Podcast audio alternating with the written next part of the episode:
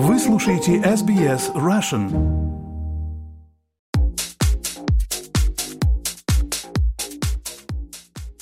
Добрый день, вы слушаете подкаст про деньги и технологии, который поможет вам разобраться в мире финансов, инвестиций и последних технологических новинок. Эксперты нашего подкаста делятся с вами своими знаниями и аналитикой в каждом выпуске последние новости из мира финансов и технологий. Представляю моего постоянного соведущего, кандидата экономических наук, финансового эксперта и технологического предпринимателя Павла Энтина. Павел, здравствуйте. Доброе утро, Виктория. Попрошу вас озвучить сегодняшнюю тему, потому что я не всегда могу правильно выговорить это слово по-английски. Виктория, да, по-английски эта тема звучит как sustainability, а вот по-русски ее обозначить очень тяжело, потому что а, если дословный перевод это устойчивость, а, но имеется в виду такая большая экосистемная устойчивость, где, допустим, экология – это всего лишь один из моментов – то есть это образ жизни, при котором человечество может выжить и продолжать существовать дальше.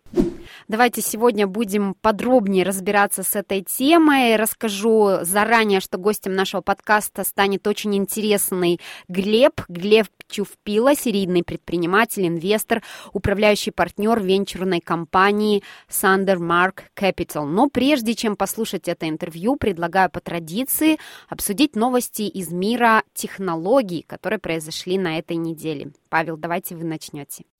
Да, хорошо. Виктория, на самом деле среди гигантского количества новостей э, по новым продуктам, решениям, разработкам, это как снежный ком. Их все больше и больше становится. На самом деле меня зацепил больше не какой-то новый продукт, сервис или какая-то разработка или научное открытие. На самом деле меня зацепила очень, считаю, важная вещь. На прошлой неделе Марк Андерсон, это глава Андерсон Хоровиц, многие из молодежи знают как э, э, фонд A16Z, разместил, опубликовал свой труд, называется «Манифест технооптимиста». Почему я могу сказать это очень важный момент? Дело в том, что Марк Андерсон создал и возглавляет крупнейший вечерный фонд не только в США, но и во всем мире. То есть Марк Андерсон, он как бы, знаете, как такой маяк в мире э, инвестиций в технологии, на него всегда обращают внимание индустрии, многие копируют – Поэтому его точка зрения, которую он высказывает, особенно публикует как манифест, она очень важна. Он меня обескуражил, он меня очень сильно расстроил, даже сказал бы стрессовал. Почему? Вот. Э, ну, он очень так, так у нас с вами совпало, что у нас вот этот э, сегодняшний подкаст посвящен sustainability, и вот этот манифест, он очень как бы вообще в эту тему ложится очень хорошо. Смотрите, Марк Андерсон с точки зрения сегодняшней жизни, он там, он там, он не старик, он достаточно, относительно еще молодой, 52 года. То есть он размышляет достаточно трезво, то есть мозг у него достаточно свежий. Вот размышления в этом манифесте, ну, мне бы показались еще как-то нормально в 90-е годы 21 века, но 2020-е меня просто, они, ну, как бы, действительно вводят в депрессию. Первое, что здесь вещи, с которыми могу согласиться. Он говорит, что технологии это там это добро и как бы единственный неисчерпаемый ресурс. Это ладно, хорошо. Дальше он говорит, что природные ресурсы, они исчерпаемы лимитированы. Согласен. А дальше его вдруг начинает нести, причем это я не вырываю из контекста, это весь манифест, а это достаточно не маленький труд. То есть э, а полная абсолютизация рынка и рыночной экономики, глубокая вера в то, что нет, не существует конфликта между прибылью капиталиста и общественным благосостоянием – и, э, и самое главное, он говорит, вот есть еще термин такой, abundance. То есть он призывает войти в эру избытка. Избытка с точки зрения того, что рост благосостояния населения поднимается, нужно стимулировать дальше развитие рынков, а, падение цен благодаря новым технологиям и рост спроса то есть физически, количественно увеличивать э, количество товаров в рынок. Странно, то есть, да? Э, вот, в наше время то, это звучит. Это вообще, да. Потребление. То есть он приклад... маховик потребления призывает раскручивать дальше. И один из его как бы постулатов, что человеческие потребности и хотелки, они бесконечны, и это хорошо. Он называет это технокапитализмом. Причем мы много раз с вами обсуждали, что для чего там искусственный интеллект для хорошего может послужить, но в его постулатах AI это некий философский камень, а мы знаем, философский камень может обратить э, там, металл в золото. Вот. И философский камень, который позволит больше поставлять товары, удешевить, людям жить дольше. Он призывает к тому, чтобы население росло, что видит, население может дойти до 50 миллиардов человек перед тем, как э, мы полетим к звездам. И когда он обсуждает природу, он призывает признавать тот факт, что человек – хищник на вершине цепочки. И это вызывает изумление, и когда он находит наконец до значения смысла жизни, он там честно пишет, что материализм – это хорошо. А последнее, что этого добивает, то, что мы сейчас будем с вами обсуждать, sustainability, он считает, что это уже 60-летняя кампания деморализации общества, которая призвана э, нанести э, ущерб потреблению. Шок. Шок. Для меня шок даже, если бы это было его отдельно взятое мнение, ну хорошо, каждый человек имеет право на точку зрения. Но это лидирующий представитель индустрии, который определяет развитие, в том числе и общества в дальнейшем. И с учетом того, что у него большое количество единомышленников, и с учетом того, что а, он представляет, ну как бы он некий идол, который представляет Силиконовую долину, это пугает. Есть о чем, о чем задуматься. У меня тоже две новости. Одна меня тоже расстроила. Это Samsung объявила, что собирается продать два раза больше складных телефонов, чем в этом году. Это примерно 20 миллионов складных смартфонов. То есть э, все это надо утилизировать. Это как раз с нашей темой тоже как-то соприкасается. И вторая новость меня наоборот порадовала, потому что Adobe разработала материал для одежды, способный менять узор в реальном времени. И они представили уже конкретное платье, которое в реальном времени поменяло узор, то есть это вот такой шаг э, в сторону, наверное, slow fashion от fast fashion. Давайте сейчас послушаем выпуск новостей от нашего финансового аналитика Ильи Филиных и вернемся к обсуждению нашей темы.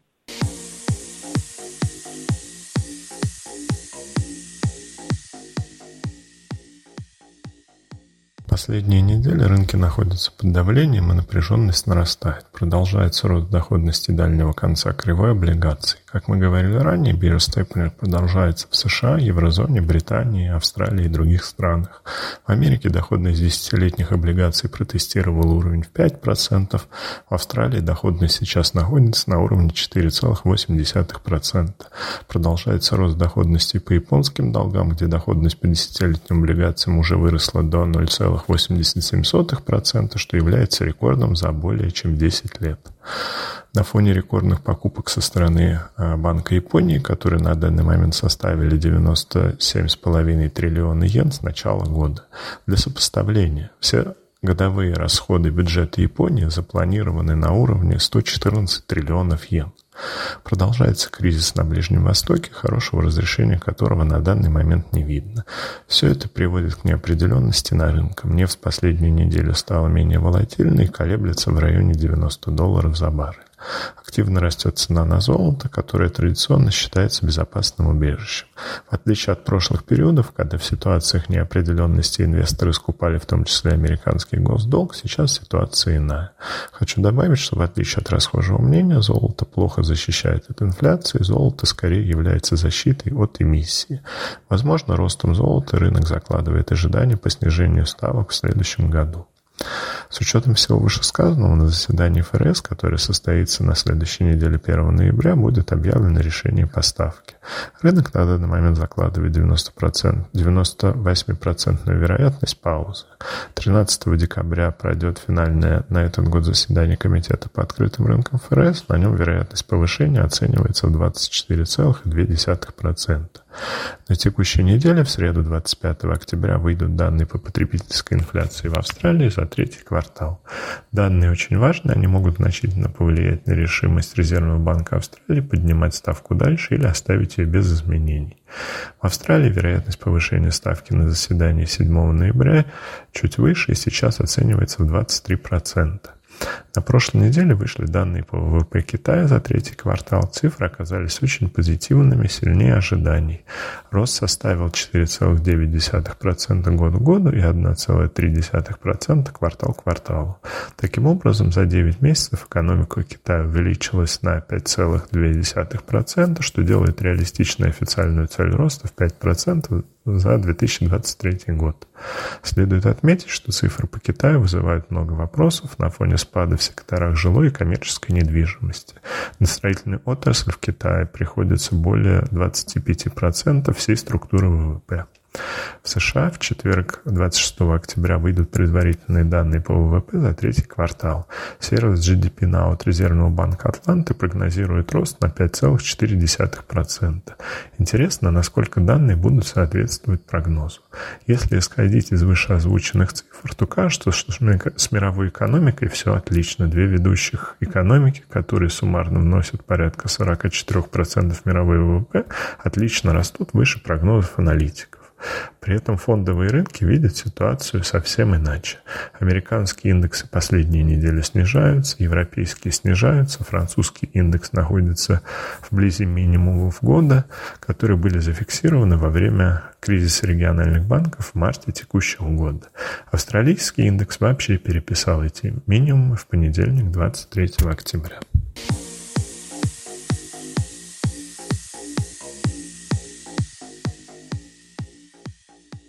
Спасибо, Илье. А теперь я предлагаю перейти к главной теме нашего выпуска, но перед тем, как послушать ваше, Павел, интервью с э, Глебом Чувпила, расскажу а, нашим слушателям о Глебе подробнее. Он управляющий партнер венчурной компании Sandermark Capital, которая инвестирует в стартапы в области искусственного интеллекта и робототехники. Глеб – магистр лаборатории компьютерных наук и искусственного интеллекта Массачусетского технологического института. У него также степень MBA в области финансов и стратегического менеджмента Уортонской школы бизнеса Пенсильванского университета. Глеб, я вот тоже езжу по, вокруг по конференциям, ты знаешь, меня вот, кажется, с тематикой вот этой sustainability, да, ты хорошо назвал экологичность, я не знаю, это узко или широко, но у меня такое ощущение, как это с искусственным интеллектом. То есть все такие, а, все слышали, все, все об этом и говорят, и там, знаешь, мало кто понимает. Я даже смотрю в корпорациях, в правительстве. В корпорациях появился там вот Chief, Chief Sustainability Officer. Кучу корпораций взяли человека, назвали его Chief Sustainability Officer, который что-то должен делать. А люди думают, блин, мы же вчера как-то жили без этого, да? И почему вдруг это вдруг сейчас потребуется так? Э, я не могу сказать, что хайп, да, хотя, может быть, в этом какой-то есть хайп. Но почему вдруг весь мир вокруг опомнился и сказали, что это необходимо? Почему без этого никак жить нельзя? Ну, в принципе, да. То есть э, согласен с тобой полностью. Здесь э, большой вопрос, потому что роль фактически вот этого Chief Sustainability Officer всегда она разделялась там между, скажем, операционной командой на высшем уровне, да, то есть CEO, CFO, CTO и так далее. Ребята всегда смотрели в том числе на как бы экологичность, потому что даже, ну, вспомнить традиционные бизнесы, да, производство бумаги. Когда любое производство бумаги чаще всего может случайно вдруг нарушить экосистему, потому что сливается немыслимое количество воды, в которой присутствуют маленькие примеси чего-либо нехорошего, отбеливания, всего остального.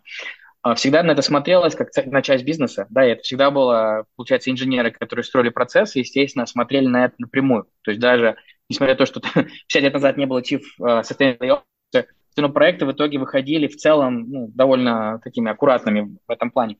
Но мне кажется, знаешь, тут э, есть такая, как бы что ли, мода, не мода. Об этом очень часто, я помню, нам говорил э, Питер Тиль, что в, в организации очень важно иметь привязку одного человека и одной какой-то задачи, которую человек выполняет. Потому что говорит, любые другие вещи, когда как бы shared responsibility, когда ответственность как бы условно делится между несколькими людьми, она приводит к тому, что э, политика возникает, люди друг друга там подсиживают и все остальное. То есть, может быть, исходя с этой логики, проще нанять отдельного человека, который вот этот он или она будет отвечать конкретно за эти задачи. Может быть, это с точки зрения просто такого модерного менеджмента, скажем так. Но, честно, вот точно не знаю.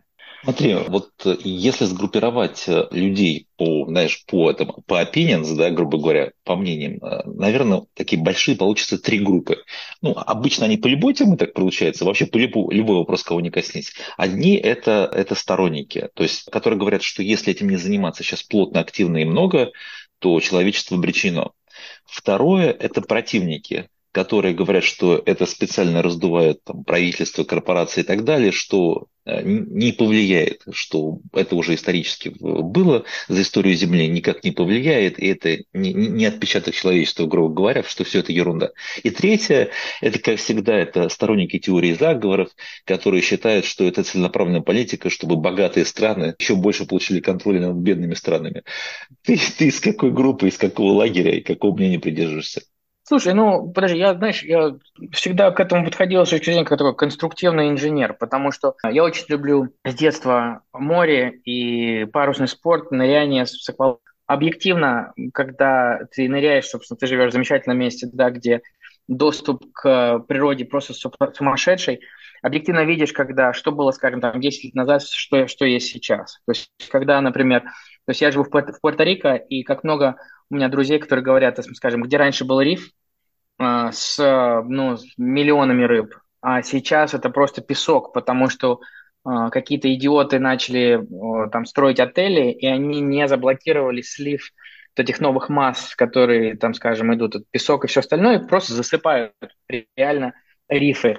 То есть есть эффекты прямо у нас на глазах, и хотелось бы исправить их на каком-то, что ли, личном примере, личном уровне. То есть я там с удовольствием беру всегда с собой на пляж мешок, который заполняю мусором, который могу поднять э, как бы в процессе. То есть понятное дело, что от этого моего конкретного действия, может быть, ничего не поменяется в глобальной перспективе, но, ты знаешь, мне, мне просто такое ощущение, что если вообще ничего не делать, то это слишком потребительский взгляд.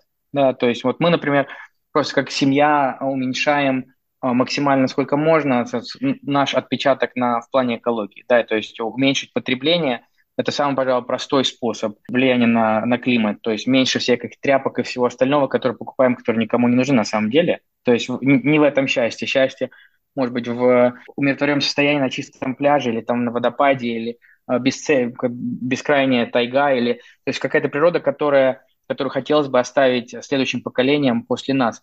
Вот, так что скорее, как, если вкратце просто ответ, э, как технолог, который все время пытается найти, как применить существующие решения, может быть, добавить в них что-то, что поможет немножко природе, но такой прагматичный, потому что я, я считаю, что взгляд такой революционный, он, как вот я сказал раньше, наоборот, людей пугает э, в этом процессе. Смотри, сейчас очень многие философы, очень многие ученые, исследователи говорят о том, что с учетом а, того, как растет население на Земле, и с учетом того, что мы уже как, какое-то количество лет перешли рубеж, когда природные ресурсы становятся невосполняемыми, то есть мы потребляем любых, особенно там а, живых природных ресурсов, э, а, органики, больше, чем природа может восполнить.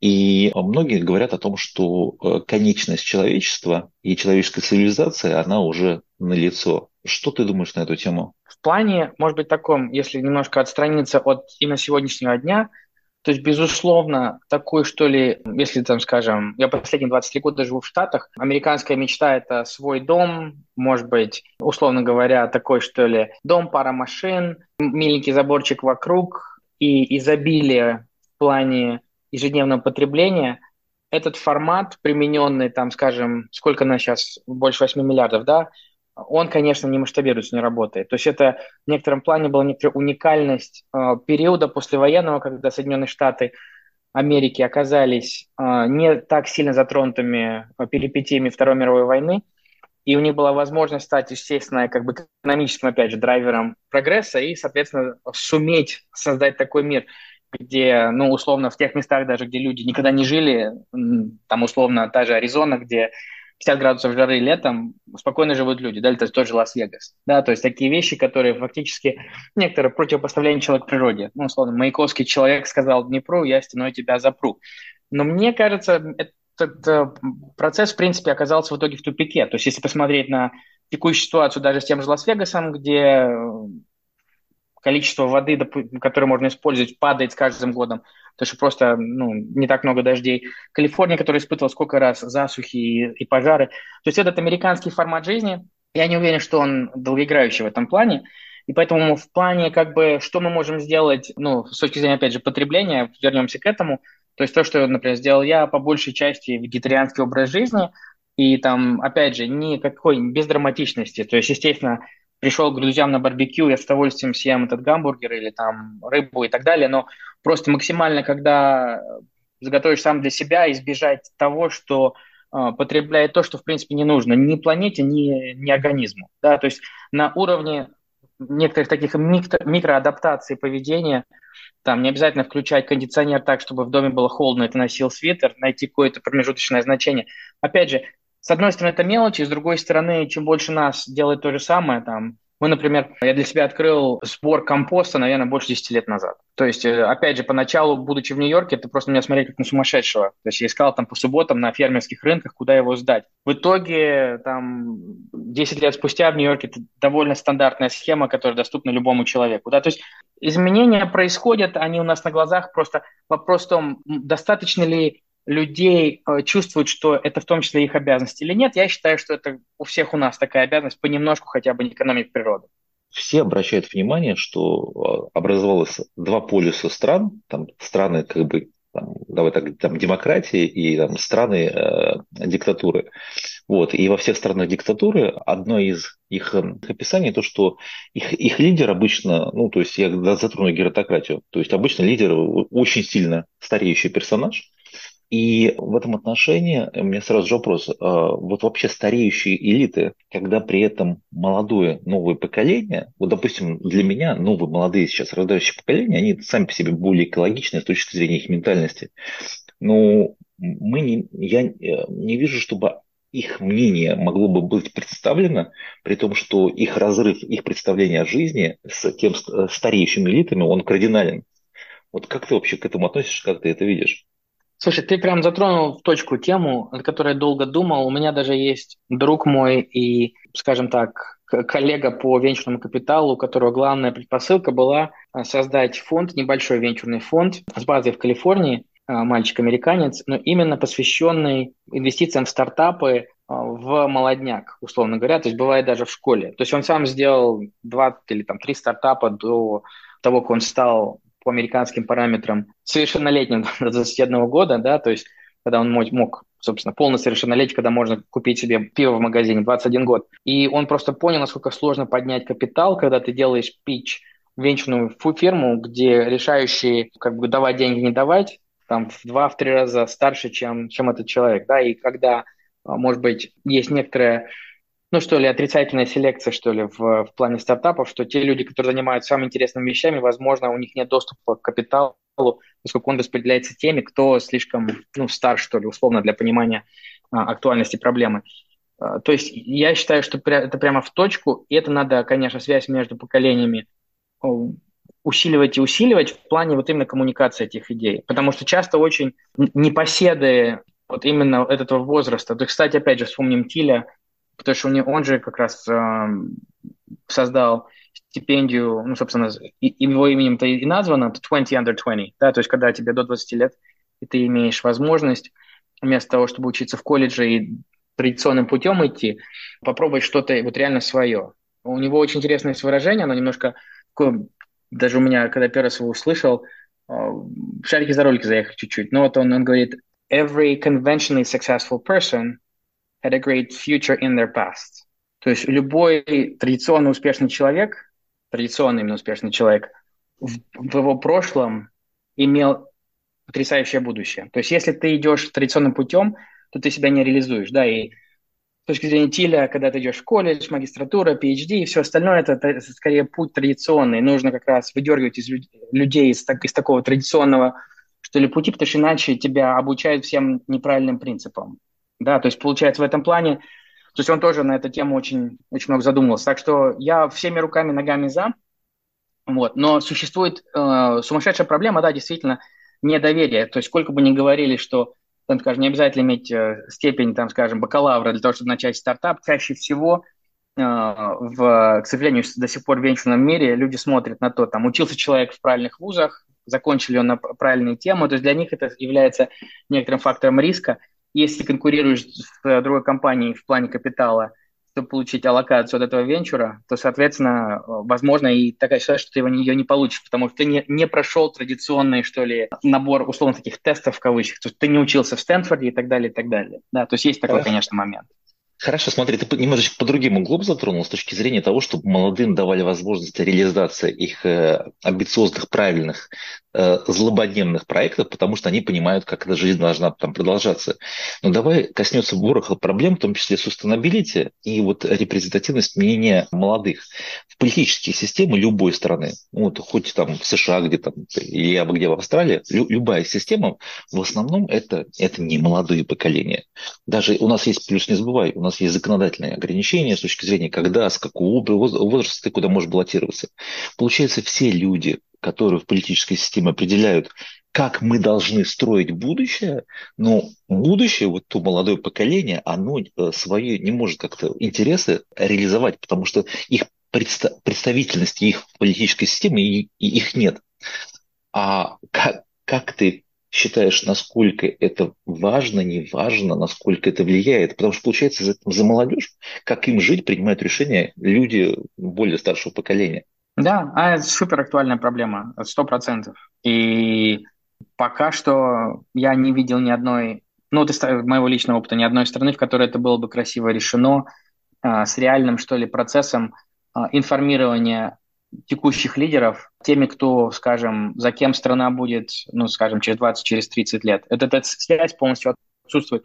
Откуда, собственно, наверное, если вдуматься, ну, то, что даже, скажем, на нашей памяти или там на памяти наших родителей движения протестные любые, там, скажем, э, то, что было даже в Штатах в 60-е годы, протест против Вьетнама, в основном-то это было, была молодежь, которой, собственно, нужно было бы идти служить и погибать за непонятные принципы для них на тот момент, да, и оттуда появилось, собственно, движение в сторону свободы от вот этой, что ли, большой политики в ежедневной жизни, да, это некоторый был социальный протест, который был, конечно же, прикрыт благополучно после того, как э, все эти движения были, что ли, прикрыты государством. Да? То есть это опасное государство, как понимает, что это, эти движения очень опасны для дальнейшего существования. Но и ты абсолютно прав. Я, мне кажется, что эта проблема нерешенная, и простого решения, честно говоря, не вижу, потому что посмотри даже, да, если ты прав, на средний возраст в конгрессах, в странах, неважно где, да, или, скажем, средний возраст э, президентов, премьер-министров и всего остального, к сожалению. Смотри, мы затронули гигантский ворох проблем, в принципе, многие из которых проистекают одна из другой. Как в этом отношении, с учетом того, что мы представители технологического э, сегмента, как в этом отношении могут что-то помочь решить технологии. И вообще они технологии, смотри, они, они ускоритель зла и ускоритель добра, потому что вспомни там еще, знаешь, церковные постулаты там истории, которая была только-только вчера, когда церковь считала, что технологии это там, знаешь, промысл дьявола. Ну вот, что они ускорят, что они, что они, какую сторону они ускорят? Ну да, опять же, тут я большой, конечно, оптимист. То есть великолепное выражение, честно, не помню, кто сказал, computers are bicycles for minds, да, то есть компьютер – это велосипеды для, для умов, то есть в плане даже оцифровки мира. То есть первым делом, чтобы понять, что происходит с миром, мне кажется, это, кстати, твоя область, а, я всегда был большой-большой-большой фанат а, цифровых двойников. Да, то есть каким образом а, сложную систему, во-первых, хотя бы ее понять, это нужно хотя бы ее замерить. Да? То есть раньше у нас просто не было такого ресурса, чтобы можно было там, скажем, предсказать на уровне а, микровихрей климат, то, что сейчас мы делаем, скажем, ну вот, опять же, тот регион, в котором я живу, Карибский, когда у меня август, сентябрь, октябрь обычно пик э, ураганов. То есть мы следим за моделями, и насколько качественно они сейчас реализуются, это просто небо и земля против того, что было там даже 10-20 лет назад. То есть в плане предсказания того, что творится, и того, что, может быть, людям дать а, разница между тем, что э, к вам приходит ураган через там, три дня, и когда говорят, ураган приходит завтра, просто неимоверная в плане просто того, что подготовленность к, к ситуации.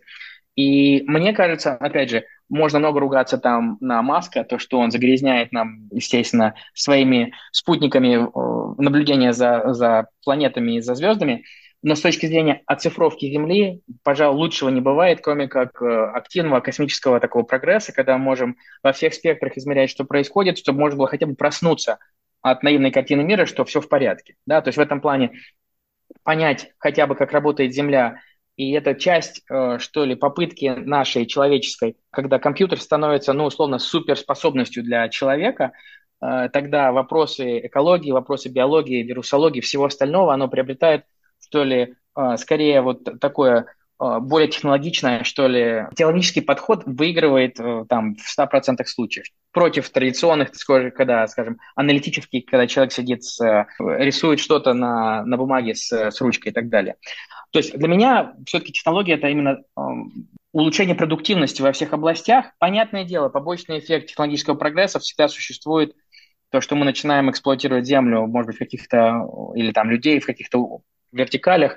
Но мне кажется, опять же, в целом, то есть без технологического прогресса, то есть как вот были ребята, которые, когда перешла Британия в 1700-х годах 80-х годах на технологичное производство, то есть когда вместо того, что кто-то вручную что-то, скажем, шил, это делалось машиной, первое время там все эти машины рушили, потому что люди возмущались, как же так, вы отбираете у нас работу.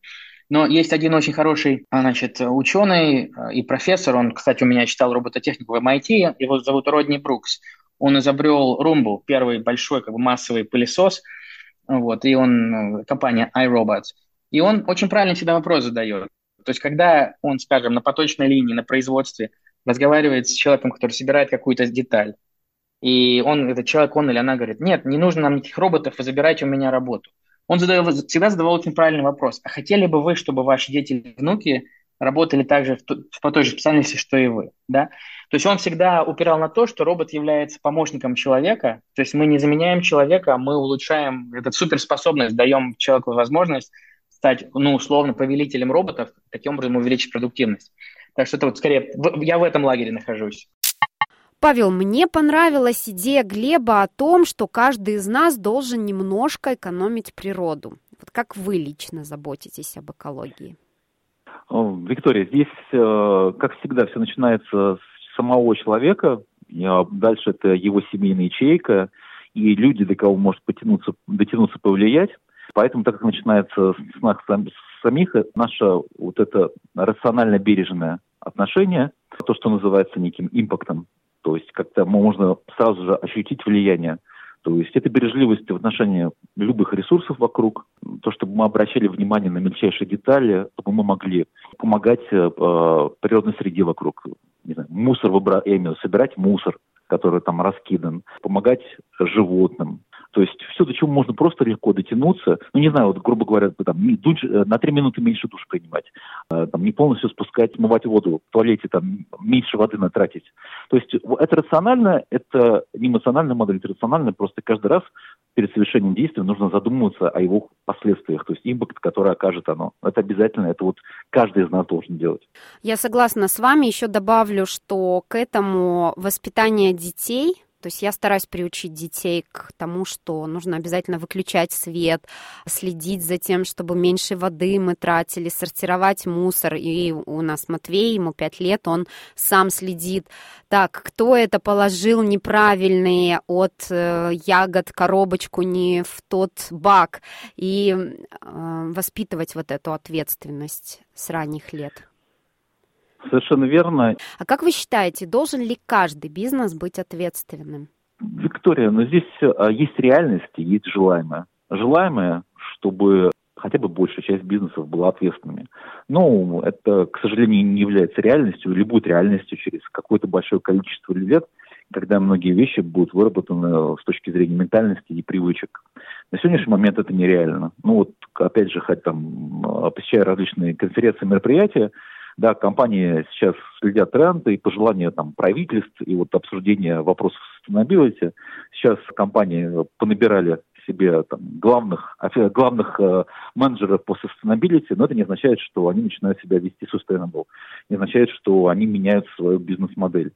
Поэтому, осознавая это, тут э, вариантов на самом деле это два – это или государство должно, ну, первое правило, э, вырабатывать, причем правила какие, э, стимулы должны быть.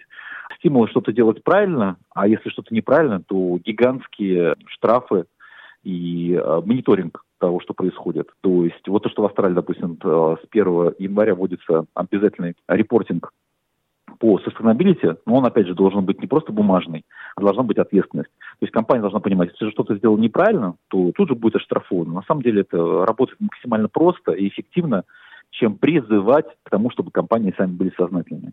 И потихонечку должна включаться такая вещь, как общественный контроль. Общественный контроль – это не, не, не, не, не, тем форматом, что нужно там наблюдать, подсматривать и сразу же стучать, если компания делает что-то неправильно. Это тоже очень хорошо.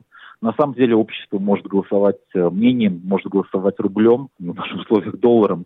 То есть, грубо говоря, это бойкотировать определенные там товары, услуги, если компании э, нарушают э. То есть самое простое это не, не покупать, э, громко об этом говорить, громко выражать свое мнение, не бояться и не забывать э, давать свои мнения, отношения. А на самом деле, опять же, рыночные компании вынуждены на это реагировать, и такой общественный контроль позволит их заставлять что-то менять. Будем надеяться, что так и будет. На сегодня мы прощаемся с вами. Напомню, что этот подкаст вели Павел Энтин и я, Виктория Станкеева. Подчеркну, что что касается финансовой информации, мы не даем личных рекомендаций, советов. Если вам нужен финансовый совет, пожалуйста, обратитесь напрямую к экспертам. И важная информация, не пропустите на следующий подкаст. А для этого этого обязательно подпишитесь на нас в любом приложении для подкастов. Просто введите фразу «деньги и технологии». Спасибо, Павел. Спасибо, Виктория.